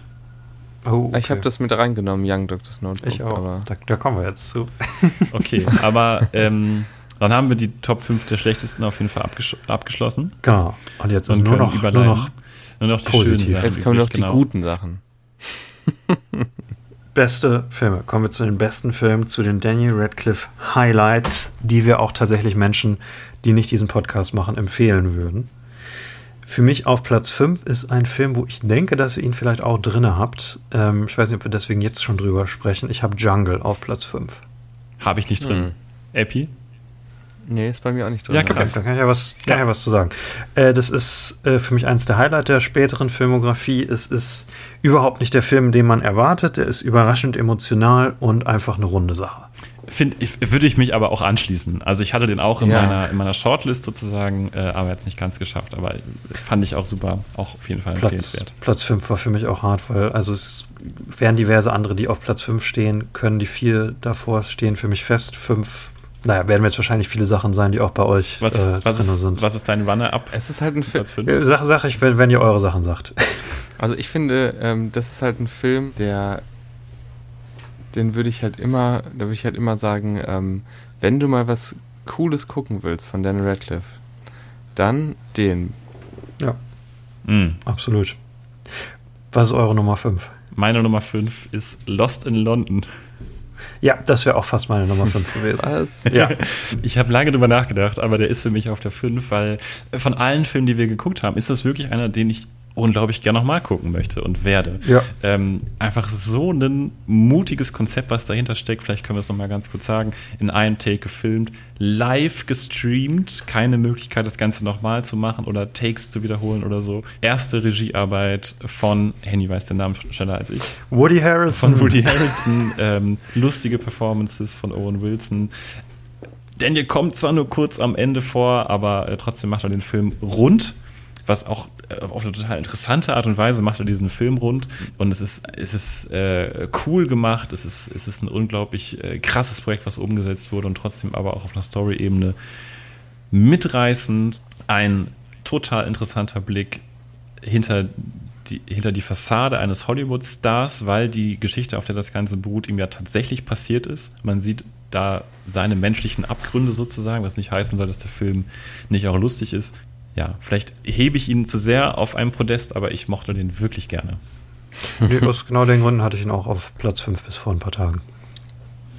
Das, für mich ist das so ein Film, wo ich denke, ja, der ist cool entstanden und ich würde den auch immer so empfehlen, so äh, aus dieser, aus dieser Perspektive, so, dass es einfach als Film so was sehr, sehr Spezielles, was sehr Liebevolles ist irgendwie.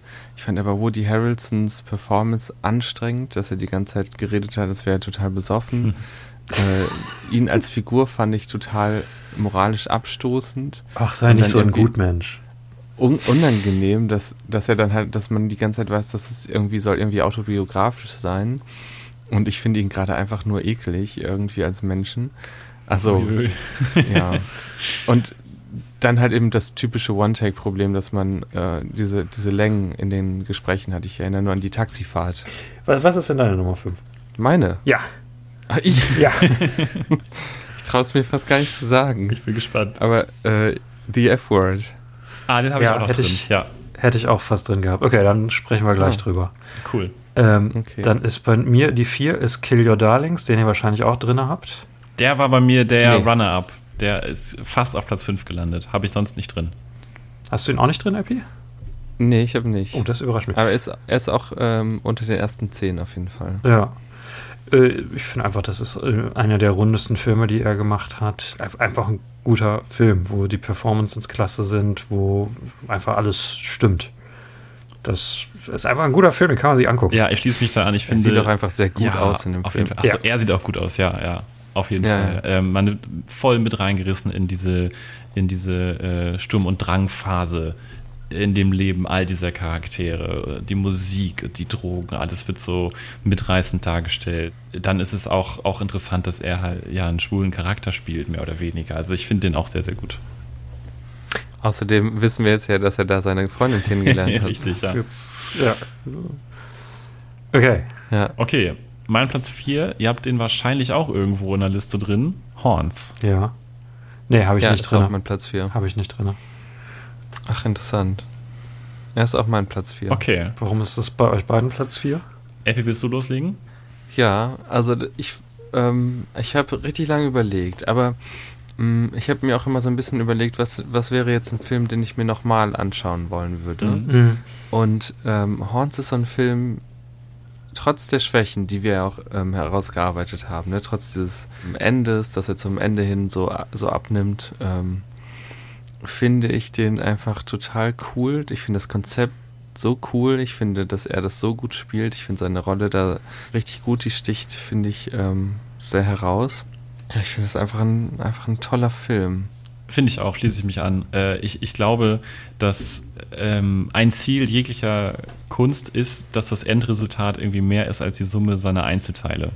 Das ist irgendwie noch eine Ebene darüber erreicht. Und ich finde, das gelingt diesem Film an ganz, ganz vielen Stellen. Der hat eine dunkle Atmosphäre, die einen sofort mitnimmt. Das Charakterdesign ist stark. Diese ganze Mystery mit dem äh, toten Mädchen hatte für mich damals ja schon geklappt, wenn auch für euch weniger. Euch war ja recht schnell klar, wer der Mörder ist. Aber trotzdem ähm, Das ist so offensichtlich. toll gemacht. Und der ist bei mir auch drin, weil ich auch darüber nachgedacht habe, welchen würde ich mir sofort wieder angucken, ohne zu zögern. Und der ist da auf jeden Fall ganz weit oben. Ja, und er ist ein sehr einzigartiger Film, glaube ich. Mir fallen, Mhm. glaube ich, nicht so viele Filme ein, die Ja, finde ich auch. so ähnlich sind. Ich, ich kann es verstehen, aber höher würde ich es tatsächlich nicht verstehen. Ab Platz 3 hätte ich äh, hätte ich es nicht mehr nachvollziehen. okay, Handy, dein Platz Ja, 3. das ist, Platz also drei. das ist halt so ein, ich finde, das ist so einer dieser Filme, die, die kannst du einfach empfehlen und, und weißt, den werden die meisten gut finden. Interessant, okay. Hm. Platz 3 ist mein Chaos-Pick. Platz 3 ist für mich A Young Doctor's Notebook äh, insgesamt, oh Gott. weil das Beide die, Staffeln. Oh Gott. beide Staffeln zusammen, weil das die Geschichte ist, die, äh, die genau auf meiner Wellenlänge ist. Es ist genau mein Geschmack. Äh, das Ende ist was, wo ich immer noch drüber nachdenke. Das ist eine Serie, die ich mir noch mehrfach angucken werde. Und ja, ist einfach, auch eine tolle Performance von ihm. Äh, einer der Charaktere von ihm, wo ich am meisten drüber nachdenke. Das ist einfach was, was mir deutlich im Gedächtnis geblieben ist. Und ihr mögt es nicht, das ist klar, das wissen wir. Was ist eure Nummer 3? Also äh, die erste Staffel hat bei mir übrigens Platz 14 und die zweite Staffel Platz 25 Okay, das ist Wahnsinn. Aber gut. von Das, 32. ich muss sagen, als Mathematiker äh, bewundere ich das, wie du vorgegangen bist. Das gefällt mir sehr. Ja, ich habe die alle, äh, alle aufgelistet und ähm, mit einem 10-Sterne-System versehen. Und dann habe ich noch äh, habe ich noch Nachkommastellen vergeben, um die Reihenfolge noch zu verändern, weil ich es einfach nicht ertragen konnte. Also Ja. bei manchen Filmen, Also, also für mich hat dieses Rezept einfach nicht funktioniert. Was ist, was ist denn auf der, bei, bei dir auf Platz 3? Das interessiert mich viel mehr. Ja, ich finde das spannend, dass es bei dir da in der Liste ist und bei mir wäre es bei den schlechtesten, ist doch total spannend. Also, Ja, aber das, Ja. das wissen wir doch, es ist keine Eiko-Serie. nee, aber ganz kurz, also das ist ja schon interessant, denn, wenn ich jetzt mal Ja, diese Rezepte-Metapher weiterführe. Das hat einfach die Zutaten, die da drin waren, für mich nicht gepasst. Für mich war da zu viel Widersprüchliches drin, was einfach nicht zusammenpasst und mir war nicht klar, was das Rezept will, sozusagen, wie es schmecken soll, wem es schmecken soll. Deswegen ist es bei mir ja, nicht das finde ich auch interessant. Haben, das müssten wir eigentlich, könnten wir auch nochmal gucken, welche Filme bei uns so den, den größten Unterschied haben, weil also die meisten Sachen hatten wir es bis jetzt, die waren immer auf dem jeweiligen Ende des Spektrums, ne? Aber wir hatten jetzt, glaube ich, keinen Film, der, äh, Ja, wo wir uns so, Bis, bisher ist es, ist es homogener, als ich erwartet hätte, tatsächlich. ja, okay. Aber ich bin auch. Okay. Was, was ist bei euch Platz 3? bei mir ist also Platz 3, Platz 3 mach du einen. äh, What If. Ja, kann ich verstehen. Den hat, den hatte schon mal jemand genannt, ne? Ja, ich hatte den auf ähm, der Platz Hast du den auch drin, Henny? Ich habe ihn nicht drin, aber es wäre bei mir auch ein Runner-up gewesen, einfach weil es so eine tolle Rom-Com ist und so romantisch und so schön. Ja, genau. Was ist denn ein Runner-Up? Was hinter dem Platz 5. Was Englisches. Die äh, Blechmedaillen, sozusagen. Wobei Platz 5 ja auch keine Medaille kriegt. Aber äh, ja, genau. Also ich mochte den Film richtig gern. Ich habe es ja vorhin schon mal gesagt. Ich finde, das ist ein Film, in dem einfach seine Bandbreite auch so zutage, äh, zutage tritt. Wenn man sich ihn anguckt als, ja, ich hatte es vorhin schon mal genannt, ein Imperium zum Beispiel, wo er so einen harten Draufgänger äh, spielen soll, auch vorgeben soll. Soll. Ähm, und dann eben What If, was so eine, so eine sanftmütige, ähm, quirky Komödie ist, äh, romantische Komödie. Er spielt das so locker, was er sonst nicht so äh, in seinen Rollen drin hat, so eine, so eine Lockerheit, so ein bisschen dorky und er hat eine unglaubliche Chemie mit äh, seiner Leinwandpartnerin. Ähm, bei Henny halt mit seiner Fernsehpartnerin und äh, deswegen auf Platz 3. Toller Film. Würde ich mir auch direkt so Mhm. nochmal anschauen. Hm, ich auch. Was ist bei dir Platz 3? Oder hatten wir es schon? Äh, ich habe Miracle Workers Staffel 2. Ja, Ah, schön, auch ja. Runner-up. Ja. Habe ich nicht drin. Dann sag ruhig was dazu. Äh, das hat mir einfach, ach, das hat mir einfach so viel Spaß gemacht. Ich habe so viel, ähm, vor allem, die haben wir ja relativ gegen Ende geguckt und wir hatten viele, viele Sachen, die einfach nicht so geil waren. Und ähm, auf die habe ich mich richtig gefreut, nachdem die erste mir schon gut gefallen hat. Hm. Äh, und dann finde ich, ist sie noch besser geworden. Und ähm, ja, es hat einfach Absolut. hat mich gut Ja, unterhalten. finde ich auch. Die haben einfach so ihr, ihren äh, Flow gefunden in der Serie, Ja. finde ich. Dieses Ensemble Ja. an Schauspielern. Finde ich auch unglaublich angenehm anzuschauen. Ja. Und sehr lustig. Ich nehme an, Platz 2 und 1 sind bei uns jetzt sehr ähnlich, weil auf Platz 2 ist wahrscheinlich äh, jeweils unser Lieblings-Harry Potter und auf Platz 1 Swiss Army Man. äh, so ist es nämlich bei mir und der Lieblings-Harry Potter ist tatsächlich jetzt wieder 7 Teil 1, einfach weil das der Harry Potter ist, den ich mir am häufigsten einfach so angucken kann. Ah, Ist der bei dir, Welcher- welch- kommt der bei dir vor, Henny? Äh, Epi? Ihr habt, Nee. ihr habt wahrscheinlich jeweils jetzt einen anderen Potter auf Platz 2 und Swiss Army Man auf 1, wenn ich. also tippen ich würde. natürlich Harry Potter 3. Ich ändere es jetzt noch. Ja. Habt ihr beide drei oder? Ja. Ja, war klar. Kann ich verstehen. Ich habe die, ich habe jetzt gerade die Filme nochmal gesehen und finde einfach, der dritte ist einfach der absolute Wahnsinn. Ob objektiv gesehen auf jeden Fall. Also das ist der beste Potter-Film, einfach von der Qualität her. Ja. Ähm, willst du kurz was noch dazu sagen, Henny, warum du den 7.1 gewählt hast? Aus den Gründen, die ich gerade gesagt habe, das ist der, den ich mir am häufigsten anschauen werde. Also ich weiß aber, dass der dritte besser ist als Film. Einfach. Das streite ich in keinster Weise ab. Von daher macht absolut Sinn. Hm. Okay, ja, für mich ist äh, Harry Potter 3 einfach der Durchbruch der, der Serie, das absolute Maximum irgendwie ähm, an, an erzählerischer äh, Leichtigkeit, an, an Dramaturgie, äh, daran, wie uns das Ganze präsentiert wird, die dunkleren Töne, der, der äh, erwachsenere Erzählungsstil. Also und, und ich finde auch, das Obwohl der Film so albern ist, also nicht wirklich albern, aber er- obwohl der so witzig ist, ist ne? er auch, ja. Muss man auf ja jeden sagen. Fall. Ja. Das ist immer der, wo alle sagen, ach, das ist der düstere, da wird's düster, aber das ist auch der mit den meisten Gags. Das ist der, wo Hermine Draco eine reinhaut. Ja. Ja, auch wo die, äh, ja, diese ganzen Kleinigkeiten irgendwie, ähm, die Tür geht auf, die ähm, Zimmerdamen, ach, das können wir eigentlich auch streichen. Ja, wir haben ja auch nur noch Swiss Army Man, da sind wir uns ja alle einig, das ist Daniel Radcliffes bester Film. Ja. Und äh, ich meine, wir haben zwei Stunden schon drüber gesprochen, warum das so ist. Es ist einfach so ein toller Film, wo alles funktioniert und wo alles magisch ist. Klischee, äh, das zu benutzen, das Adjektiv, aber ah, es ist so ein einzigartiger, toller Film. Das kann nichts anderes als Platz, krass, ne? Platz 1 sein. Ganz klar, ja. Es war, war bei mir auch, also der hat bei mir 10 Punkte gekriegt, genauso wie Harry Potter 3. Ja. Aber ich, der musste auf die Eins auf jeden Fall. Ich finde das wirklich unglaublich. Also von der Musik her, von der Kameraführung, es ist alles so. Ja, Es, es, greift, es greift einfach alles so unglaublich organisch ineinander, alles, finde ich. Ja, und dann diese Idee, das hat man ja auch noch nie gesehen irgendwie. Ja. Ja, und ich bin jedes Mal aufs Neue vom Ende erschüttert. Und wenn das ein Film schafft, dann hat er richtig viel geschafft. Einfach großes Ich find's- Kino. Manchmal sogar, äh, das Ende fand ich am Anfang gar nicht gut. Und je öfter ich den Film gesehen habe, ich glaube, ich habe ihn schon vier oder fünf Mal gesehen, desto besser finde ich das Ende. Ja, das Ende ist toll.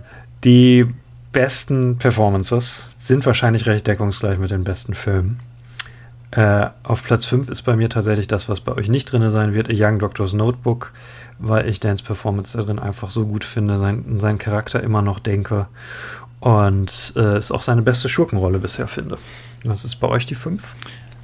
Ich habe jetzt gar keine Top 5 gemacht der besten Performances. Oh, Oh, das ist schade. Dann, okay. Ich habe nur die beste Potter-Performance und schlechteste Potter-Performance. so- Ähm, sonst lass uns die gerade erst machen. Was ist die beste und schlechteste? Da konnte ich mich nicht richtig entscheiden. Und äh, ich finde es immer noch, ich weiß, dass ihr das nächste sehen werdet. Also ich fand ihn im, im dritten unglaublich gut. Vor allem der Sprung vom zweiten zum dritten. Der ist Harry groß. Potter ja, ist ja. unglaublich gut. Deswegen würde ich sagen, irgendwie der dritte und irgendwie der sechste. Okay, der sechste ist der, wo er betrunken am Set ist. Ich weiß, aber ich finde ihn so gut da drin. Ich finde ihn so gut da drin. Bei mir wäre der, wär der beste. Also ich habe tatsächlich auch keine Potter-Performance in meiner Top 5. Der beste wäre Orden des Phönix. Äh, für mich ganz klar, weil ich finde, über die ersten fünf entwickelt er sich immer positiv weiter und der schlechteste wäre tatsächlich äh, der Halbblutprinz, weil er da am abwesendsten in allen Filmen wirkt. Oh, das ist auch interessant. Als schlechtester habe ich Harry Potter 2 und Harry Potter 5. das ist wirklich interessant. Das, das, das war klar. Was wäre es bei dir, Eiko? Ich habe als beste äh, Potter-Performance, die ist jetzt bei mir auf Platz 4 von allen, äh, Harry Potter 3. Weil ich mir die Frage gestellt habe, Ah. was sind so für mich seine Breakthrough-Performances, wo er immer wieder aufs Neue, irgendwie ein neues Level erreicht hat in meinen Augen. Und das ist, ähm, da ist bei Harry Potter 3 für mich ganz, ganz klar dabei. Ich finde, es ist, wie Epi auch schon meinte, so ein klarer Sprung von äh, Teil 2. Er scheint auch so angefixt zu sein auf eine ganz neue Art und Weise vom Harry Potter Stoff und äh, von, von Alfonso Cuaron als Regisseur und von seiner Kunst als, als Arbeit, also Schauspieler. Deswegen für mich ganz klar Teil 3 tatsächlich. Ich finde den späteren Filmen teilweise, ähm, ich versuche mir ein anderes Wort als hölzern einfallen zu lassen, aber stoisch eh in irgendeiner Form. Mechanisch. ja, ich finde ihn in mindestens zwei Filmen besser. Aber gut. Und was ist die schlechteste bei dir? Habe ich jetzt nicht drüber nachgedacht. Ich habe jetzt so die Top 5 Performances mir überlegt. Es ist sechs, es ist sechs. Da kann ich mich jetzt nicht Ansonsten platzieren zwischen euch beiden. Es tut mir leid, ich müsste noch mal Ja. gucken. Also, also als, ansonsten Performances würde ich sagen, äh, äh, ganz klar Jungle war eine herausragende Performance äh, als Schauspieler, sehr beeindruckend. Äh, auch wenn man, ich finde auch mal, dieses Abnehmen sollte man nicht immer so äh, loben, aber das ist schon krass einfach und auch, Mhm. ähm, ja, unglaublich. Es ist tatsächlich Also aus dem Grund bei mir rausgefallen, weil ich dachte, warum finde ich das jetzt Ja. krass, diese Performance? Und ich glaube, ich habe es Ja. tatsächlich doch auch wegen dieses äh, Aspekts krass gefunden, wie er sich da In dem reingehauen hat. Grund bei mir Mhm. auch. Also lass uns die, wenn Epi keine Top 5 hat, sag, lass uns einfach unsere 5 sagen und ich glaube, die decken sich sowieso sehr, bis auf Young Doctor's Notebook. Äh, weil bei Mhm. mir sind, es sind auch Sachen, die wir alle schon genannt haben. Also ich habe auf Platz 4 Horns einfach, seine Performance Den habe ich auf da eins. ist. Ja, Oh, krass, okay. Äh, ist, ist das Beste an dem Film, ist einer seiner besten Charaktere. Äh, ich habe tatsächlich aus ähnlichen Gründen wie Ico, wo er Jungle nicht genommen hat, habe ich auf 3 und 2. Auf 3 habe ich Kill Your Darlings und auf 2 habe ich The F-Word, weil ich auch so ruhigen Performances so ein bisschen Raum geben wollte. Mich stört das bei den Oscars immer, wenn immer so, so große ne, Performances oder Sachen, die wen imitieren, immer so als herausragend Most Acting. äh, ja, Most Acting, genau. Most Acting immer so belohnt wird und aber diese ruhigen Performances immer so übersehen werden. Und das sind einfach zwei tolle, ruhige, understatede Performance, Ja. wo er klasse Charaktere spielt. Und äh, auf Platz 1 konnte es für mich nur Swiss Army Man sein, weil das einfach so Ja. eine Next-Level-Performance ist, die, ja. Es ist Swiss Army Man. Ich meine, das hatten wir eben schon. Und er ist so gut darin, mit so wenig, was er machen kann. Und ja. Ja. Was ist es bei dir, Eiko? Was, was sind Äh, deine fünf? Ich komme mich bei 5 nicht festlegen. Tut mir leid, ich muss wieder Ja. ein bisschen cheaten. Ich habe auf Platz 5 David Copperfield und Playmobil. Das ist irre. Okay. ähm, David Copperfield. Ja, gut, ich meine, es ja. ist eine gute Ne, Kinderperformance. ge- ja. Ganz genau. Er Ja. ist da zum Zeitpunkt der Dreharbeiten neun stimmt. zehn Jahre alt. Und trotzdem haut der richt- eine richtig krasse Performance daraus in meinen Augen. Ja, das Und stimmt. wir waren uns auch alle einig, dass er viel besser gespielt hat als der äh, Schauspieler, der im zweiten Teil David Copperfield gespielt hat. Äh, Den erwachsenen David Copperfield. Er hat schon in so jungen Jahren ist drauf, einen irgendwie mitfühlen zu lassen äh, für ihn und er hatte schon diese, diese Stillness, weswegen er ja auch die Potter-Rolle bekommen hat. Und es gibt auch diese Szene, wo er im zerfetzten Hemd über eine Straße läuft, alles um ihn herum äh, qualmt irgendwie. Ich weiß nicht mehr ganz genau, was da los war, aber krasse Jo. Performance einfach für das Alter. Und deswegen ist es für mich auf jeden Fall eine der Breakthrough-Performances. Und interessant auch, dass da niemand drüber spricht. Also ich fand es wirklich, wirklich gut. Mhm. Würde ich mir auch Ja, direkt nochmal angucken, Ja, auch die. Esel-Szene. Kein, Problem, hab ich kein Problem mit. Und Rex Dasher halt, ähm, weil ich ihn so gut finde als Okay. Synchronsprecher. Äh, und Okay. einen Rex Dasher-Film würde ich mir sofort anschauen. Wenn Playmobil das hört, macht einfach einen Rex Dasher-Film. Nächstes Mal. Mhm. Würde ich mir sofort anschauen. Ja, äh, Platz 4 hatten wir gerade schon. Harry Potter 3 Harry Potter. zeigt einfach, worauf man sich bei ihm freuen kann in seiner Karriere. Ähm, Platz 3 ist Miracle Workers 2, haben wir auch schon drüber gesprochen. Äh, Hätte ich auch fast genommen, ja. einfach eine super Performance. Er äh, zeigt wieder, dass er sich auch einfach selber nicht, nicht zu ernst nimmt und äh, unglaublich gutes komödiantisches Timing hat. Auf Platz 2 habe ich Swiss, Swiss Army Man und auf Platz 1 habe ich Horns. Die beiden könnte man aber auch, ähm, sehen vielleicht morgen getauscht aus. Aber ich finde, in beiden liegt dann eine, eine unglaubliche Performance hin. Bei mir könnte man ja auch alle eigentlich eine beliebige Reihenfolge machen. Sind einfach alles tolle Performances und ja. Ich glaube, die meistgenannten Filme von uns waren jetzt im Grunde auf der guten Liste ganz klar Swiss Army Man. Wenn ihr den noch nicht geguckt habt, macht das auf jeden Fall. What If ist, glaube ich, so ein Sleeper-Ding. Guckt euch den auf jeden Fall Ja. auch an. Der ist super. Ist ein bisschen ein Geheimtipp. Genau. Ja. Ähm, Oh, wir können jetzt richtige Geheimtipps geben, weil keiner diesen Scheiß gesehen hat. Kill Your Darlings kam mehrfach vor. Miracle Worker Staffel 2 kam auch richtig oft vor. ja, Ja. ist auch toll. Mhm. Ja. Genau. Ganz Ja. klare Highlights. Es waren auch die Highlights, die für mich so am Ende ein bisschen rausstechen. Also ich bin jetzt ein bisschen traurig, dass es vorbei ist, aber es hat Spaß gemacht, das zu machen. Ja, ich meine, das sind also ähm, Filme dabei, die hätte ich nie geguckt, wenn wir diesen Podcast nicht gemacht haben. Das wäre zum Beispiel The F-Word. Also Ja. da wäre ich niemals drauf gekommen, das zu gucken. Oder auch Jungle hätte ich mir nicht angeguckt. Oder Miracle Workers ähm, hätte ich mir nicht angeschaut. Ich bin auch sehr dankbar für A Young Doctor's Notebook Staffel 1. Sag ich mal dazu, Staffel 1. Ähm, das sind so Filme, die, ähm, ja, da bin ich sehr froh, dass wir die gesehen haben. Ja, auf jeden Ja, Fall. finde ich auch.